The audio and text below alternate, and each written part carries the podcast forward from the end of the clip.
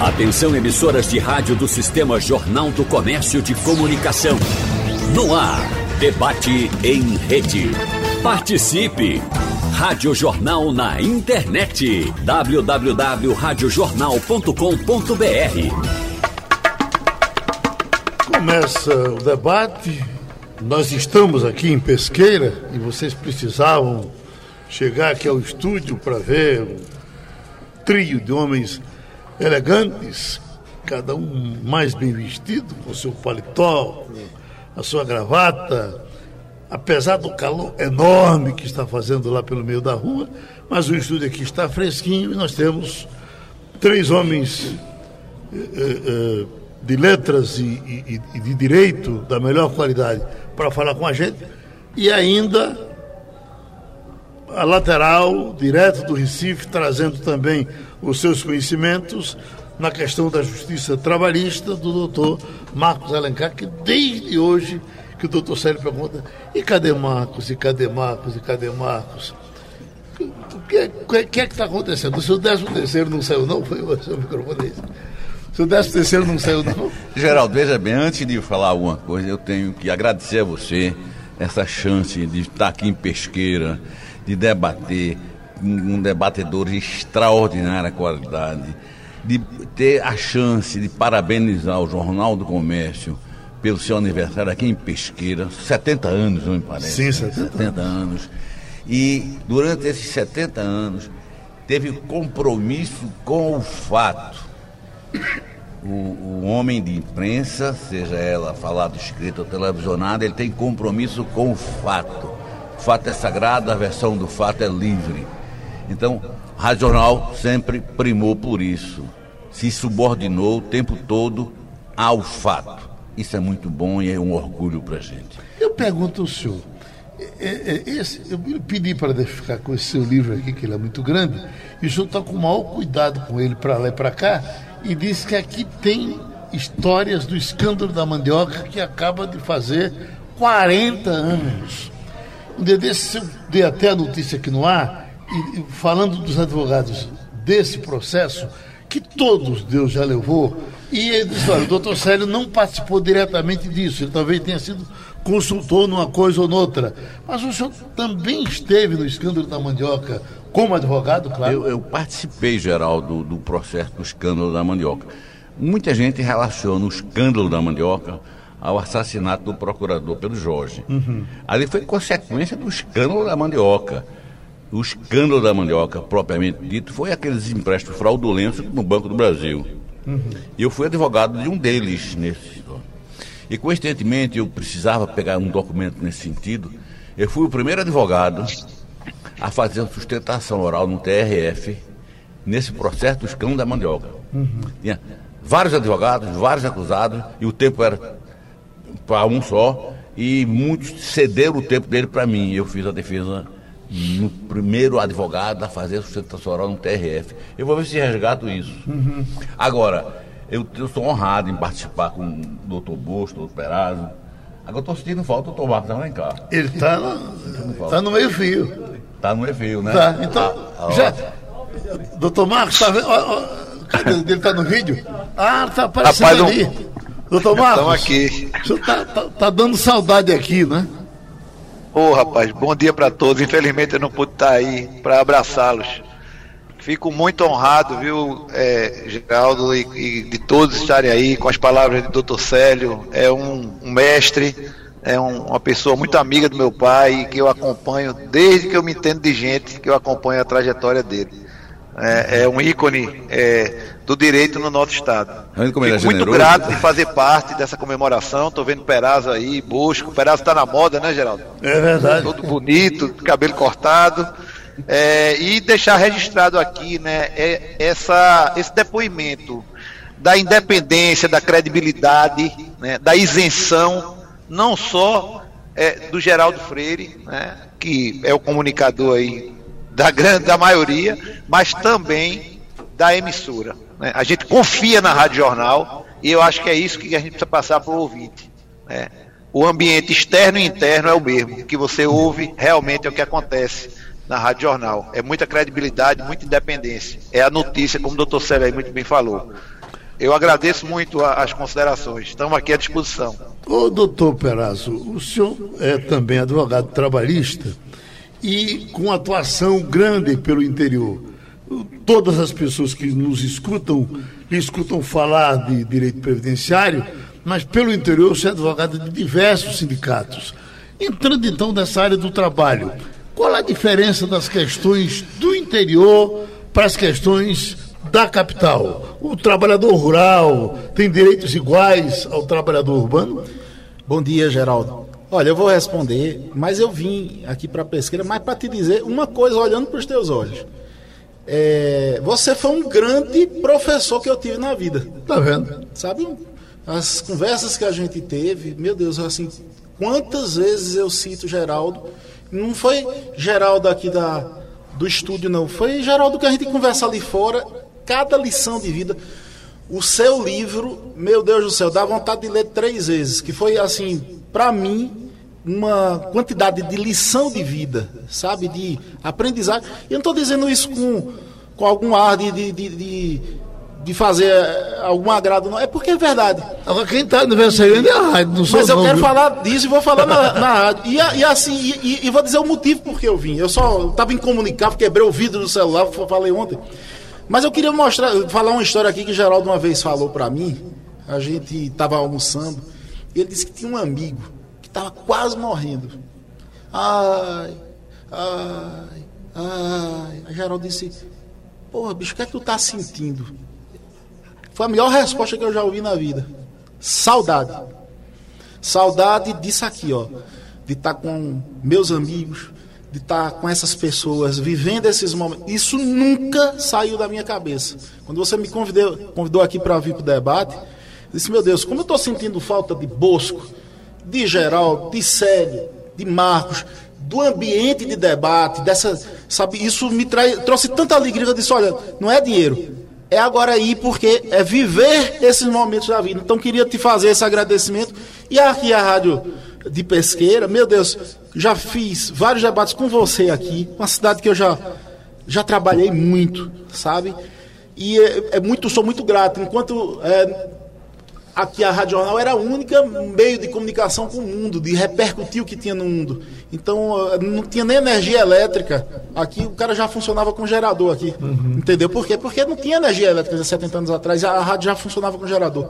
Então, tá, tá de parabéns, pesqueira, e tá de parabéns você, que eu queria fazer esse até porque a gente pode, amanhã, não sei, ou eu, ou você, ou qualquer, o Bosco, às vezes a gente tem que exprimir essa, essa, esse agradecimento que a gente tem pelas pessoas. É, essa questão da máscara, por exemplo, eu tenho uma amiga muito querida, meio da, da, da TV Globo, e às vezes eu estou vendo no noticiário, está meio lá mascarada, que ela agora está fazendo reportagem na rua. Eu entro pelos hábitos, meio, manda uma foto tua, uh, sem a máscara, porque a gente. A, a, a, é pouco ver as pessoas sem você ouvir a boquinha dela batendo. Eu tenho um azar, eu, eu, só lhe compreendo se eu lhe ouvir falando por completo. Você é mascarado, eu tenho uma dificuldade enorme de lhe entender. Mas isso vai passar e ainda bem que vai passar. Eu fui alugar um apartamento, aí o cara que foi alugar estava de boné de óculos e de máscara. Seu amigo pode entrar, viu? Isso você não, não, não vou entrar, não. Eu fiquei com medo, porque imagina, um cara de boné, de óculos e de máscara. É um bandido. Então, assim, é por isso que eu tô gostando muito de ver, de, de apertar a mão e depois matar os coronavírus passando álcool. Mas eu acho que isso aqui é essencial para a gente começar a voltar, a ter esse senso de humanidade. Indo para a tua pergunta, Geraldo, é o seguinte: Recife são causas urbanas, é o cara que tem carteira assinada, que tem vínculo de é, é, emprego. E aqui, a maioria das causas, ela é relacionada a essa atividade rural, seja uma previdência de segurado especial, seja um empréstimo que você fez ao Banco do Nordeste e pegou para fazer a agricultura. Então, assim, é, é como se fosse dois países diferentes. Lá, um, uma questão mais urbanizada, mais industrial, e aquela vida que é preponderantemente, preponderantemente de campo, certo? De pessoas que, que trabalham com a economia do local, que é a agricultura. Então, é sempre dentro dessa perspectiva que se trabalha aqui no interior. Doutor Bosco, e no caso do, da família, o, essa coisa de que o homem do interior é mais sensível a chifre, reage de uma forma mais violenta. É verdade? Veja, antes de mais nada, eu uhum. queria parabenizar a rádio. E mais uma vez um convite seu para estar aqui com, com essa equipe da Rádio Jornal, da TV Jornal, da seriedade dessa empresa. Empresa Jornal do Comércio, uma empresa séria que transmite credibilidade. Eu me lembro quando era pequeno, Rádio Jornal falando para o mundo. Esse prédio aqui, com 70 anos, era daquela época em que o microfone gritava para o mundo, transmitindo as notícias. E lá na Europa, quem tivesse um radinho, onda curta, onda média, escutava os transmissores da Rádio Jornal. Geraldo, o ser humano é, é, é igual, seja aqui, seja numa cidade grande. Aqui o que existe mais na nossa região nordestina é mais uma cultura do homem macho, do homem que não aceita, muitas vezes não tolera esse tipo de violência. Isso também acontece na cidade grande. A traição aqui no nosso no nosso Nordeste, ele tem, no nosso país como todo, no latino-americano, até na Europa, na Espanha, isso a, acontece com muita frequência, a violência por conta da, da traição, a, o homem macho que não aceita. Mas a, o tempo está mudando e o homem está conseguindo enxergar que é, ao invés de partir para esse extremo da violência, ele tem que buscar o diálogo. Se não tem mais condições de viver junto, a relação não tem, não tem mais condições de sobreviver, está na hora de separar. O casamento acabou, acabou. Não tem como você querer forçar alguém a viver contigo se ele não gosta mais de você. Não tem como você querer viver com a pessoa que já disse: Olha, eu não gosto de você, eu não te amo mais. Então, forçar uma relação dessa, muitas vezes, é trazer a violência para dentro de casa. E quem sofre nessas situações? Sofre a mulher que, na maioria das vezes, é agredida e morta. Sofre o filho que vê essa violência permanente dentro de casa. Muitas vezes a mulher não tem com quem procurar ou se socorrer. E aí vem um contexto novo. E como é que fica esse filho? Esse filho amanhã, muitas vezes, essa criança, a gente encontra isso no dia a dia da advocacia, Geraldo, é a criança com problemas não sabendo se adaptar à vida, com sofrimentos internos, com vazios, com buracos dentro dela, da criança, por conta de um conflito familiar muito sério, às vezes muito danoso. Então, a, a, dor do homem, a dor da traição, seja do homem ou da mulher, é uma dor geral. Quem gosta, quando perde quem gosta, é, é a mesma coisa de ter uma pessoa falecida e o defunto continuar vivo. Uhum. Então, é, é, tentar encontrar uma outra alternativa, fechar aquele ciclo, tocar a vida para frente com dor, com sofrimento, sim, mas a vida continua e o tempo cura essas, essas situações dolorosas que a alma é, fica, fica na alma. O doutor Célio Avelino, brilhante advogado criminalista, teve uma passagem na sua juventude, demorada inclusive, como promotor no interior, e tem as questões antigas do interior e as questões de hoje. E ele vivenciou todas elas. Eu sou daqui. A minha capital foi Vila de Simples. E Vila de Simples, eu me lembro que tinha um policial que cuidava de tudo. Era um cabo. Nesse tempo o cabo tinha função de dela. O cabo era tudo. Era um cabo enorme. E eh, a gente dizia que bom eram aqueles tempos. Na verdade, hum, nem sempre. Ah, tinha muita briga em festa, samba. Se você pegar as músicas de Ari Lobo, algumas coisas de Gonzaga, era tão normal, facada dentro de festa, briga. O que mais tinha por aqui era isso. Festa que não tivesse a briga no fim era desanimada. Tinha que ter uma briga no fim, no Cabanga tinha aquelas brigas famosas. A partir de três horas da manhã começava. Uhum. Isso era divertido e aí fazia parte disso. Isso acabou, doutor Célio, mas entrou outro tipo de violência. Qual a violência mais difícil de lidar, lidar com ela? A daquele tempo ou a violência de hoje? Eu acho que é de hoje, Geraldo. Acho que a Chegou a droga que nós não tínhamos naquele tempo? É, é, a droga naquele tempo não fazia tão, tanto mal quanto a de hoje. Hoje é uma coisa séria. Agora eu queria aproveitar esse gancho que você falou, que eu fui promotor de justiça aqui na Sertão. Eu fui promotor de justiça em Porção, a minha primeira comarca. Que era pesqueira naquele tempo? Ou não? não, já era município. Já era, já era, já era município. E a cidade linda, um povo extraordinário, maravilhoso. Depois fui promotor de justiça em Sertânia, na década de 80. E separei uma coisa, vi o raciocínio na esteira do doutor João Bosco estava falando de desmanchar um casamento. A história de um camarada de um indivíduo que matou o sogro. Num acesso de fúria, na fuga, deu uma facada numa vaca. Uhum. Foi preso, eu denunciei, pedi preventiva, ele estava preso. E, para minha surpresa, a filha da vítima, a esposa dele, estava pedindo por ele.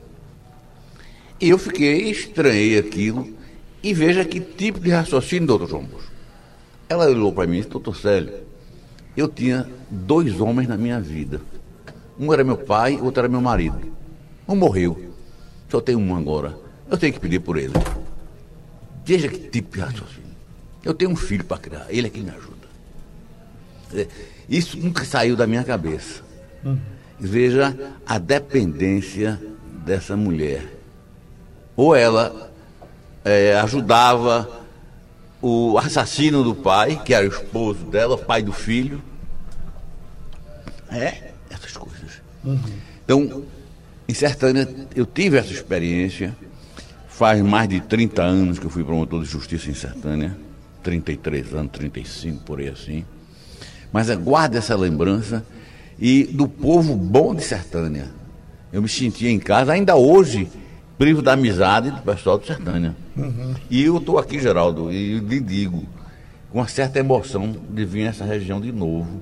Doutor Célio Moura, nesse tempo que vinha, todos os, os promotores, eh, juízes, eh, delegados, vinham da capital, eram deslocados para o interior. Não mudou muito, não. Em geral, o cara começa pelo interior. Doutor Célio Sertânia, eh, quem morava numa pensão, quem cuidava era um homossexual, que era o dono da pensão. E o, o, o, agora, na mesma pensão morava ele, morava o delegado e morava o juiz. Aí, que quando é um dia, eles chegaram com, com fome, disseram, estou encontrando nada, vamos roubar a comida do, do nosso amigo. Diz que entraram na dispensa e. Quando... Delegado, promotor e juiz. Delegado, juiz. promotor e juiz. Quando botaram a comida toda na mesa, o rapaz empurrou a porta, aí que olhou para ele e disse, o que, é que vai fazer? Vai chamar a justiça? Não, a justiça. A justiça está aqui. Foi, Chetânia, foi o São Joaquim do Monte. É, a justiça está aqui. Está na mesa. Surgiu aqui na mesa o assunto de reformas. Como era, como está sendo agora, as providências que estão sendo tomadas. E nós estamos ainda numa discussão em cima da questão dos precatórios. PEC do calote, PEC disso, PEC daquilo. E nada melhor do que a gente dar uma passadinha aqui com os nossos advogados. São quatro uh, uh, homens de leis e não sei como pensa cada um, o que é que acha da lei.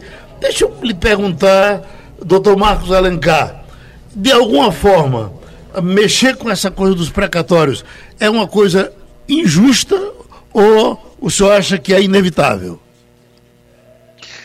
Pois é, Geraldo. É, eu acho que nós temos que ter uma ponderação e quando a gente está nessa dúvida, a gente tem que se agarrar com princípios. Não se pode alterar o jogo, né, a regra do jogo no meio do jogo.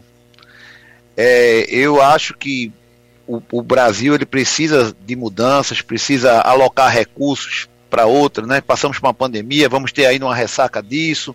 Porém, as regras elas precisam ser alteradas e ter uma consequência futura.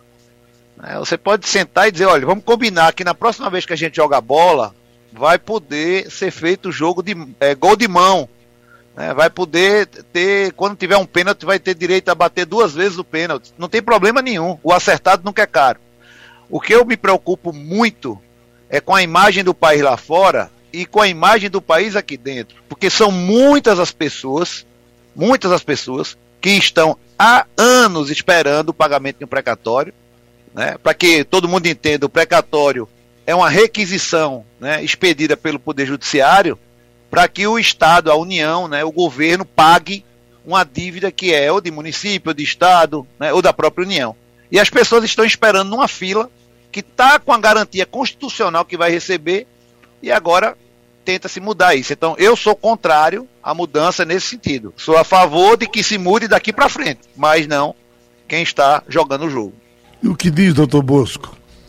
Geraldo, veja, nós temos hoje um, um problemão que é o judiciário nosso é, não cumprindo as próprias normas estabelecidas. O pouco que eu sei sobre esse tema, e é extremamente importante, é que existia julgados que desse, iriam decidir sobre esses valores, que são valores expressivos, alguns bilhões de dólares. E, de repente, no governo do presidente Bolsonaro, que não estava na programação de gasto todo esse volume de dinheiro, abriram o judiciário, determinou que o pagamento fosse feito agora no ano pelo governo do presidente Bolsonaro, inviabilizando todo um contexto econômico que havia já uma programação quando foi feito que essa programação financeira do governo ela é feita sempre com um ano antes com o Congresso Nacional. E agora você joga essa bomba na mão do presidente e diz: olha, te vira. Tu vai agora, o que tu tinhas não estava programado, mas agora tu vai ter que pagar porque isso chama-se precatório. O problema é teu, a bomba é tua.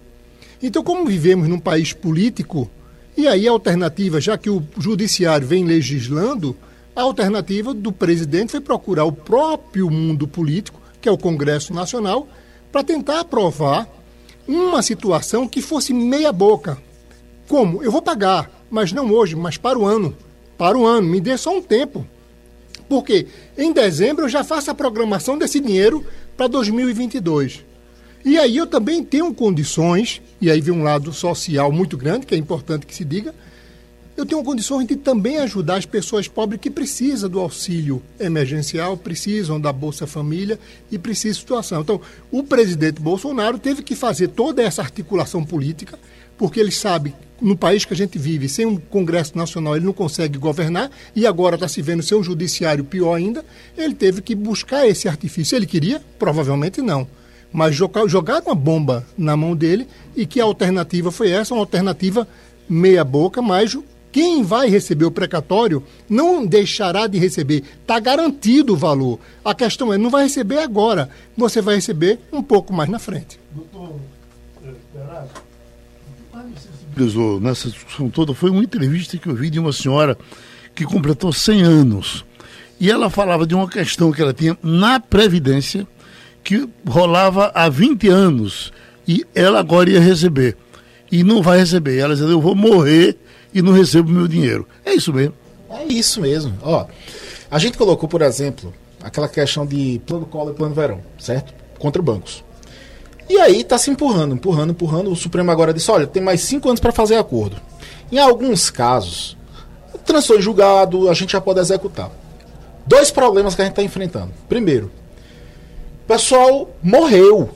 Sabe? O pessoal que tinha poupança em 89, 87, já eram quarentões na época e tal. O cara botou processo comigo em 2007. Quando a gente vai procurar, o cara não existe mais, morreu. Aí a gente vai procurar a família, se cafedeu. Aí tem outras famílias, incrível, Bosco. Incrível isso. A gente vai procurar a família, a gente, outro dia tinha um crédito de 90 mil reais. Aí a gente procurou a família. Foi a maior dificuldade para falar com o cara, porque o cara achou que a gente era credor que estava indo cobrar a dívida do pai dele. Disse para nunca mais voltar. E, e para convencer esse outro, amigo, não é, eu não estou cobrando, não. É 90 mil que sua família tem para receber. E assim, foi, foi muito convencimento. E depois, para arrumar esse juntar esse pessoal todinho para fazer um inventário. Ou seja, procrastinar é uma forma de não pagar. Tá certo? Por quê? Porque vai morrendo, o herdeiro não vai atrás. Você viu agora, ah, isso não acontece no setor público, não. Acontece. Tanto é que foram. Temer trouxe uma lei cancelou bilhões e bilhões e bilhões de reais em precatórios que estavam já à disposição e o cara nunca foi sacar. Por quê? Porque é, não sabia, é, o advogado não avisou, é, não soube que saiu, morreu, a família não foi atrás. E aí foram recolhidos para os cofres, pros cofres da, da União mais de 10 bilhões de reais. Ou seja, quando você adia, você acaba não pagando. Por quê? Ou o cara morreu, ou porque a família não vai atrás. E, é, e acontece isso. Então, eu entendo que isso é ruim. Fere a, a, a, credibilidade. Porque uma coisa que a gente tem é o seguinte: quando você é um bom pagador, o juro é menor. Quando você começa a dizer, eu estou com dificuldade de, de, pagar, tudo isso é ruim é, internacionalmente, para emprestar dinheiro para o país, etc. E ninguém me tira do coração. Toda vez que vem uma PEC dessa para adiar, alguns bilhões deixam de ser pagos. Por quê? Morre, infelizmente, até dinheiro. Eu já vi é, a família não querer. Ah, não quero não, aquele velho era safado. Nem o dinheiro dele eu quero. É, é absurdo, é mentira. É verdade. É verdade. A gente, o cara desaparece e, e, e, até o coitado do advogado, feito eu, que trabalhei tanto, fico sem poder receber minha parte. Doutor Sérgio Avelino, na visão de um criminalista, o que é que está acontecendo? Veja bem, eu tenho uma visão diferente, completamente diferente. É evidente, eu confesso, que eu não estou por dentro das minúcias da PEC do precatório. Mas o que eu entendo dessa PEC do precatório, primeiro, nenhum governo, seja ele de direita, de esquerda, de centro, quer adotar medidas impopulares. Lógico, todos eles querem adotar medidas que agradem ao povo. Então, se essa PEC, é, que eu entendo, é, que o governo está dizendo que é a maneira de viabilizar o pagamento do auxílio emergencial. E eu entendo também que não é a PEC do calote. O que vai ser é, parcelado, que vai ser para adiante, são as grandes requisições de precatório. Tem requisição de pequeno valor, que paga ligeiro. É, é RPV. Requisição de pequeno valor, paga ligeiro. E os outros, é, quando passa, digamos assim, de uma certa quantia grande, eu não sei se é 10 milhões, 20 milhões, 30 milhões, mas um precatório de 100 mil, 200, 300, 400 mil, esse me parece que não vai ser abolido, não vai ser alterado. Essa PEC não altera. Agora, infelizmente, hoje, o que se faz tudo é em função de um interesse político, um interesse eleitoral. Já me informaram, já me disseram, já comentaram que Bolsonaro botou essa PEC do precatório para viabilizar o auxílio emergencial, para melhorar a popularidade dele. E a oposição está querendo bombardear exatamente por isso, para não beneficiar Bolsonaro. Então, o interesse coletivo, o interesse da sociedade, o interesse do pobre passa ao largo. O senhor quer, quer fazer um registro. Quando eu disse que vinha aqui para o debate, Geraldo, uhum. a minha personal, Mirela Barros, disse, por favor, mande um alô para mim. Mirela, alô para você, Mirela. uh, tem algum data verde aí, não? Eu só queria, uh, uh, complementando aqui, você, indo para aquela história que você falou, deu, o que é que acontece aqui no sertão e o que acontece. Eu estou fazendo um, um resgate genealógico aqui no Pajeú. Teve o inglês da volta que morava lá, lá em, é, em Gazeira, veio aqui para Pesqueira, a gente já identificou, eu já identifiquei, o sertão todo está muito atrás, sabe, de, de resgate de genealogia, livros da igreja, tem um grupo muito grande fazendo essa, esse resgate. E aqui, Geraldo, já que você tocou naquele assunto, o que é que acontece mais aqui? Eu comecei a estudar alguns júris do interior. Primeiro, só se morria aqui por honra. Não era assalto, não era. Era assim, o, o cara mexeu com a filha ou mexeu com o, a honra do outro. Era... E a segunda coisa era o seguinte: praticamente nenhum é, júri aqui o cara era condenado. Sabe por quê? Porque as pessoas se viam naquela situação. Pô, podia ter sido meu pai, eu teria feito a mesma coisa. Então, o júri aqui no sertão, historicamente, foi absolvição. Então a impunidade é, que às vezes a gente acredita ao judiciário, muitas vezes era, com, é, era cometida, digamos assim, pelo próprio júri, pessoas do povo que diziam, olha, a polícia não vai fazer nada, esse bandido vai ficar. Matou meu pai, matou o pai do cara e não vai acontecer nada. Eu teria feito a mesma coisa. Então eu estou começando a estudar esses processos antigos daqui do sertão era incrível, se, se morria por honra, como hoje ainda. Eu vi hoje mais cedo uhum. é, João, é, João Veiga Sim. falando isso, olha, aqui no sertão é mais briga, lá no Recife é mais assalto. No passado já era assim. E o júri, historicamente aqui, as pessoas se viam na situação. Eu vou matar, porque era. Não vou condenar o cara, porque era exatamente o que eu faria também, sabe, Bosca? Eu tive a experiência, meu pai foi promotor de Águas Belas, de Itaíba e eu me lembro, na época, ele ia de ônibus. E para chegar em Itaíba, ele tinha que atravessar um rio, que o rio não tinha ponte. E se tivesse, tivesse chovido, ele não chegava. Aí ele comprou um jipe. Ah, mas tinha um pistoleiro chamado Floro. Uhum. Esse aí deu um trabalho em Papai Grande. Floro Siqueira, não sei o quê, né? Mataram Floro na, em Águas Belas. Eu me lembro uhum. ainda, eu, eu tava, fui pequeno, eu estava lá. Isso repercutiu muito. Repercutiu muito. Uhum. Eu, eu, eu, vi o rifle, né? Quer dizer, eu tenho do passado essas informações, assim, nessas lembranças de quando criança, que às vezes eu ia para Águas Belas, ia para Itaíba, Lagoa do Ouro, é, da, da, da, situação do, do homem, do, do matador, do, do homem cabra macho, do sertanejo cabra macho, da, do homem que era é, é, pago para matar.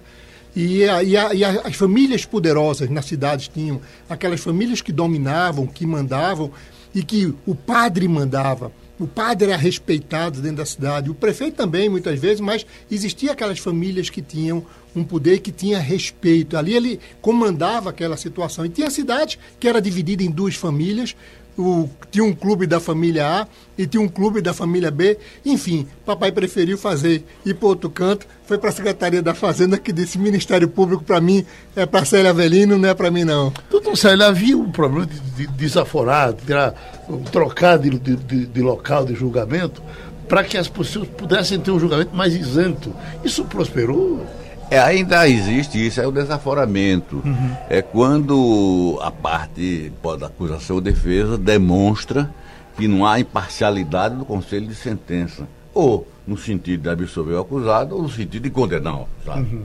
Normalmente, o desaforamento é requerido pela acusação quando vê que ali no local, é, numa cidade pequena, o acusado é bem quisto e dificilmente seria condenado porque, na verdade, na verdade, o júri no sertão, e no meu tempo principalmente, era um acontecimento. Uhum. Né? A população ia assistir o júri, se empolgava com os debates. Tem uma senhora em Sertânia, benquista, conhecida, e ela me pedia que eu incluísse ela na lista dos jurados. Quem faz isso é o juiz. Eu pedi ao juiz, o juiz botou na lista dos jurados, eu pedi, ela constar da lista.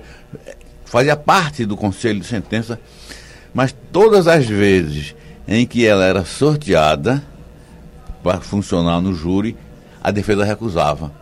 Que dizia que ela ia acusar, ela ia condenar. Quer dizer, já sabia. Então, como regra, há exceções evidentes que no júri não, não se julga o processo, se julga a pessoa. Se a pessoa é benquista, arruma uma, uma desculpa, condena ou absolve. Eu fiz um, um tava no júri e isso foi engraçado. E o advogado estava nervoso, tenso. Não, para doutor Célio Avelino veio do Recife e tal, vou me preparar. Aí tinha uma barraquinha junto, ele tomou uma lapadinha enquanto o réu chegava. Uhum. Daqui a pouco o réu demorou, chegava, estava preso. Quando o réu chegou, ele estava bêbado. Uhum. Aí, doutor, esse, esse, advogado não pode fazer júri, ele está embriagado. Aí o juiz adiou o júri, que o advogado está embriagado. Quer dizer, são coisas de júri. Uhum. Teve uma testemunha no júri, uma senhora correta, direita. No depoimento na polícia, ela disse uma coisa. No plenário, completamente diferente. Uhum. Aí o carro foi absolvido. E o promotor disse, mas a senhora, a senhora não sustentou o que disse lá? Doutor Célio, eu não sustento que como? Aqui tem um ouvinte que está dirigindo uma pergunta ao doutor João Bosco Albuquerque. Doutor João Bosco, meu pai me colocou como sócio, junto com meu irmão, em uma empresa em São Paulo. Ele me envia dois salários por mês. Eu não tenho direito de receber mais? Veja, sim e não. Depende da empresa, depende se for estabelecido pro labore para que ele receba de dois salários mínimos, ele está sabendo que o pai, se tem algum, no contrato social, na Constituição, se existe algum regramento de divisão de lucro no final do ano, ele teria direito a essa divisão. Se a empresa fatura ou tem rendimentos para poder dividir o lucro, ou se ela está reinvestindo. Então, nesses contextos, é interessante ele procurar o pai, procurar o contador da empresa, saber qual o faturamento da empresa, em primeiro lugar, se ela fatura, se o pai está deixando dívida para ele, pode ser pai, mas pode estar tá deixando dívida. O pai está fazendo empréstimos, empréstimo, está dando dois salários mínimos, e amanhã o pai dele, se não é sócio, se tem uma procuração para administrar, pode deixar para eles uma herança de um passivo gigantesco e ele vai ser cobrado pela Receita Federal, pela, pela Secretaria da Fazenda, enfim. Ele precisa tomar pé, já que a sociedade está em nome dele. Precisa saber se o pai está sócio também. Ou se o pai não está como sócio, se o pai é somente um procurador, porque muitas vezes acontece isso. Eu boto a, procura, eu boto a empresa no nome do meu filho e eu, que sou pai, fico somente com a procuração. E daí eu posso movimentar essa empresa da forma que eu quero. Então é muito delicada essa situação. Parece que a pergunta foi ele, Ele era sócio e botou ele como sócio. É ele, o, pai e ele Meu sócios. pai me colocou, ele não- meu pai me colocou como sócio junto ao meu irmão. Os dois, os dois irmãos. Os dois irmãos. O pai colocou. não- Ele não falou que o pai era sócio. É, é verdade. E agora ele está aqui no Recife, é a empresa de São Paulo. São Paulo. Possivelmente ele não trabalha nada na empresa. Nada, só nem recebe conhece. outros, Só recebe pro labore. É, é tem que ver Ele o seria um laranja nessa história? É, será? só. Evidentemente Pode que ser. sim. É, Acontece muito com empresas de locação de veículo, por exemplo. O cara compra veículos financiados. Dá só um exemplo. Compra 50 carros e não paga os financiamentos. Então ele vai ter cobrança do banco, vai ter cobrança da fazenda se não está declarando imposto de renda. Então existem situações que é vamos manter qual o nível de relação que ele tem com esse pai. Que muitas vezes o pai é pai biológico, mas não existe nenhum afeto entre pai e filho. Existe uma intriga ou outra coisa. Doutor Marcos Alencar, a conversa aqui no intervalo, em geral no intervalo surgem as perguntas, eh, era de que a justiça não pode ter lado. O juiz é juiz e fica eh, eh, imóvel ali na frente, observando os acontecimentos. E a justiça do trabalho foi sempre acusada de ter lado. Às vezes até ela se declara com lado. Justiça do trabalho é a favor do trabalhador. É isso mesmo? Veja, é, mas é necessário uma explicação. né? É, a legislação trabalhista, ela já tem lado, porque é um ramo do direito que trata a figura do empregado é, como hipossuficiente. O que, é que isso quer dizer? É uma pessoa que é menos favorecida naquela relação. É diferente de uma relação contratual, num contrato de locação, por exemplo, que as partes estão em igualdade. Então, no contrato de trabalho, existe essa desigualdade. E na hora que o juiz ele aplica a lei, né, ele tende a favorecer esse lado que o- próprio legislador já considerou mais fraco. Agora, lógico que isso tem um limite. Tanto que quando nós chegamos no processo, os prazos processuais são idênticos. O, a- o tempo para se falar, para se defender, pra, é, é, no processo, né, a quantidade de testemunhas é a mesma, porque as partes são tratadas de forma igualitária do processo. É uma coisa meia complicada de se entender, mas é porque o, o direito processual é um e o direito é, material é outro. Certo? E além disso, nós temos a questão da, imparcial, da, da imparcialidade violada, não só na trabalhista, né, mas aí há tanto questionamento, principalmente nessa área aí do doutor Célio, na área criminal, ele acabou de citar aí, é aquela, tira esse que eu já sei que esse aí eu vou ser condenado, é, esse juiz aí, ele é mais duro, o outro é mais, é mais flexível e por aí vai. Então, assim, é, mas não resta dúvida de que é uma justiça que tende ao trabalhador por conta de todo esse arcabouço e essa história, né? é, que, que reveste o contrato de trabalho. Doutor Perazzo, em que, em que caso, se eu morrer, a minha dívida vai comigo ou ela fica para que a minha família pague? É, fica. Porque muita gente acha que só deve ficar com os bens. Não, não, não. Eu discordo. Olha, Peraí, deixa eu só, pra Fala, falar, fala, deixa eu fala. só falar que você não deixou nem eu molhar o bico. molhar o Ou seja, bico. Você herda, você, herda, você herda os ônus e os bônus. Ou seja, você tem o, o direito de receber os créditos do seu pai e pagar as dívidas no limite do inventário. Ou seja, muita gente entende que, ah, eu quero receber, aquele cara tá dev- devia meu pai, eu vou lá receber. Mas aí tem um empréstimo, ah, isso aí era meu pai, meu pai morreu, não tenho que pagar. Então, você herda os ônus e os bônus enquanto é, inventariante, enquanto espólio. E só uma coisa antes que eu me esqueça. Semana passada você ligou para mim e eu respondi alguma coisa, foi de manhã, às nove e meia da manhã. Coincidentemente, eu estava na cidade de Floresta. Aí você, a gente acabou a entrevista e você começou a falar, rapaz, hoje faz 40 anos, eu ainda deu para ouvir um, pe- um pedacinho, hoje faz 40 anos e eu estava lá no dia. Se eu soubesse, eu tinha até, se eu soubesse que você queria falar sobre esse assunto, eu- mas aí já tinha acabado a entrevista. Só que é o seguinte, atendi normalmente na cidade. A impressão que, se deu, que, que eu tive na cidade é que esse assunto não existia mais. E você, de tão longe, foi quem tocou no assunto. Mas, assim, a cidade normal, falei com muita gente, ninguém, eh, ninguém lembrou, ninguém fazia referência ao caso. Foi apenas um dia, mais um dia normal em Floresta. Só soube porque você falou. Geraldo, com- só complementando o que o Paulinho falou, peço desculpa ele por ter atrapalhado ele. É o seguinte: quando a pessoa morre, o espólio substitui o defunto. Se o defunto deixou dívida, quem vai pagar não são os filhos, filho, mulher, ninguém paga nada. Quem paga é o espólio. A dívida que ele contraiu vai se vender, deixou a casa, vende a casa e paga a dívida. Se a casa não dava para pagar a dívida, o credor se ferrou. Não pode cobrar dos filhos. Os filhos são herdeiros. Então, filho não paga dívida de pai de herança.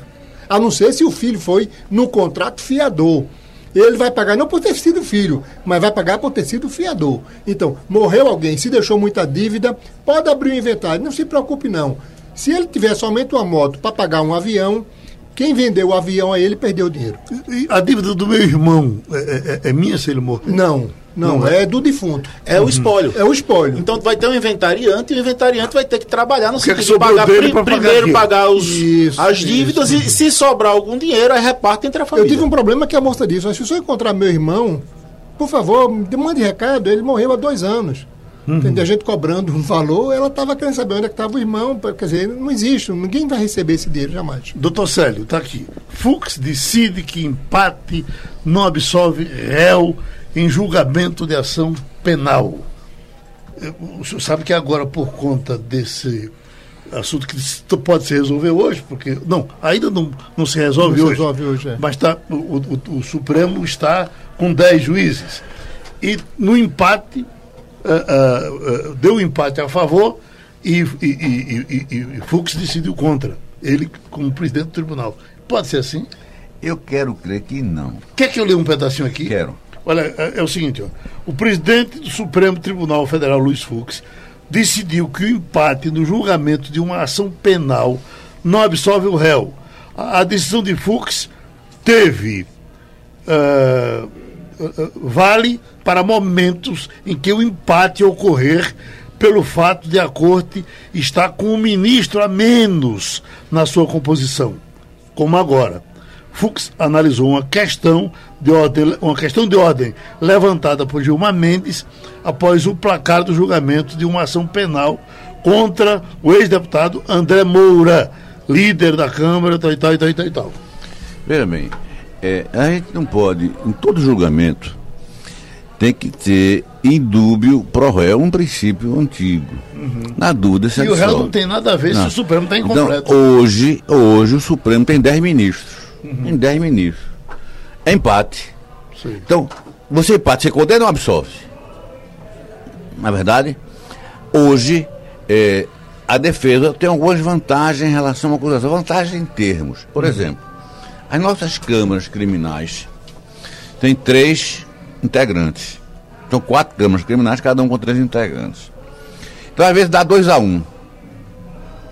Quando o recurso é do réu e dá dois a um, o réu tem direito a entrar, a requerer embargos infringentes, que vai para um órgão superior, seção criminal, que é a composição das quatro câmaras, para julgar. A acusação não tem esse direito. Uhum. Se a, a, a, é, o recurso da acusação for improvido por 2 a 1, um, tá valendo, acabou-se. Do réu, não. Então, eu quero crer que até o bom senso diz. Hoje, o Supremo, a composição do Supremo é apenas 10 ministros. Acabou-se. Não vai adiar o julgamento para esperar o 11 ministro para resolver. Uhum. Então, evidentemente, com todo o respeito que eu tenho ao presidente do Supremo Tribunal Federal, tenho a impressão que ele está obrando errado. Mas, doutor Perazzo, um projeto que o governo está tentando agora, deve ser aprovado aí para frente, é com relação a se eu tenho, um, um, por exemplo, eu tenho uma casa e eu quero conseguir, essa casa vale 200 mil reais. Eu quero conseguir um empréstimo para alguma coisa e, e boto essa casa para garantir o empréstimo. Eu então eh, eh, peço emprestado 50 mil, mas eu, se essa casa vale 200, eu posso retalhar essa casa em diversos, em, em, em, quatro de 50, se fosse o caso, fazer outros negócios. Diz que esse projeto está em, em, circulando é do, é do, Ministério da Economia e, e acham que a, a única preocupação é que o camarada que fizer o negócio faça com cuidado, porque ele pode ele pode tumultuar o processo no final se ele, por exemplo, dividir com quatro e não e relaxar com um deles. O que, é que o senhor diz disso? É o seguinte, isso aí é uma, uma maneira de ampliar o crédito. Ampliar o crédito. Ampliar o crédito. Você pega uma casa que tem 200 mil, aí você, ó, precisa de 20 mil, aí pega com o banco A. Então, esse projeto, ele visa facilitar você conseguir é, pegar mais 20 mil com o banco C, mais 20 mil com o banco D, e aí você ir aumentando essa é, possibilidade. Até o limite da garantia. Até o Assim. limite da garantia. Então hoje isso é mais burocrático, isso é mais caro. Então eles vão fazer isso no sentido, no sentido de você poder pegar mais crédito. É, A instituição só dá até 20 mil. Então você procura outra instituição para fazer mais dinheiro. E fechando, eu acho que o, o Não- debate isso não podia ser feito antes. Era mais dificultoso, é sempre mais caro. Uhum. Cê- é- cê- qualquer, qualquer alteração em cartório, se prepare para gastar pelo menos 10 mil reais. Então, assim, é, é um projeto de lei no sentido de tornar mais viável, mais barato, E mais. o senhor concorda com ele? Concordo. Se o cara tem direito. que, pelo que disse, também concorda. Lógico que sim, lógico que sim. Você tem que facilitar a vida do cidadão. Quer dizer, e, é, se eu tenho uma casa que vale 200 mil, eu pego, eu pego, pego um empréstimo de 50.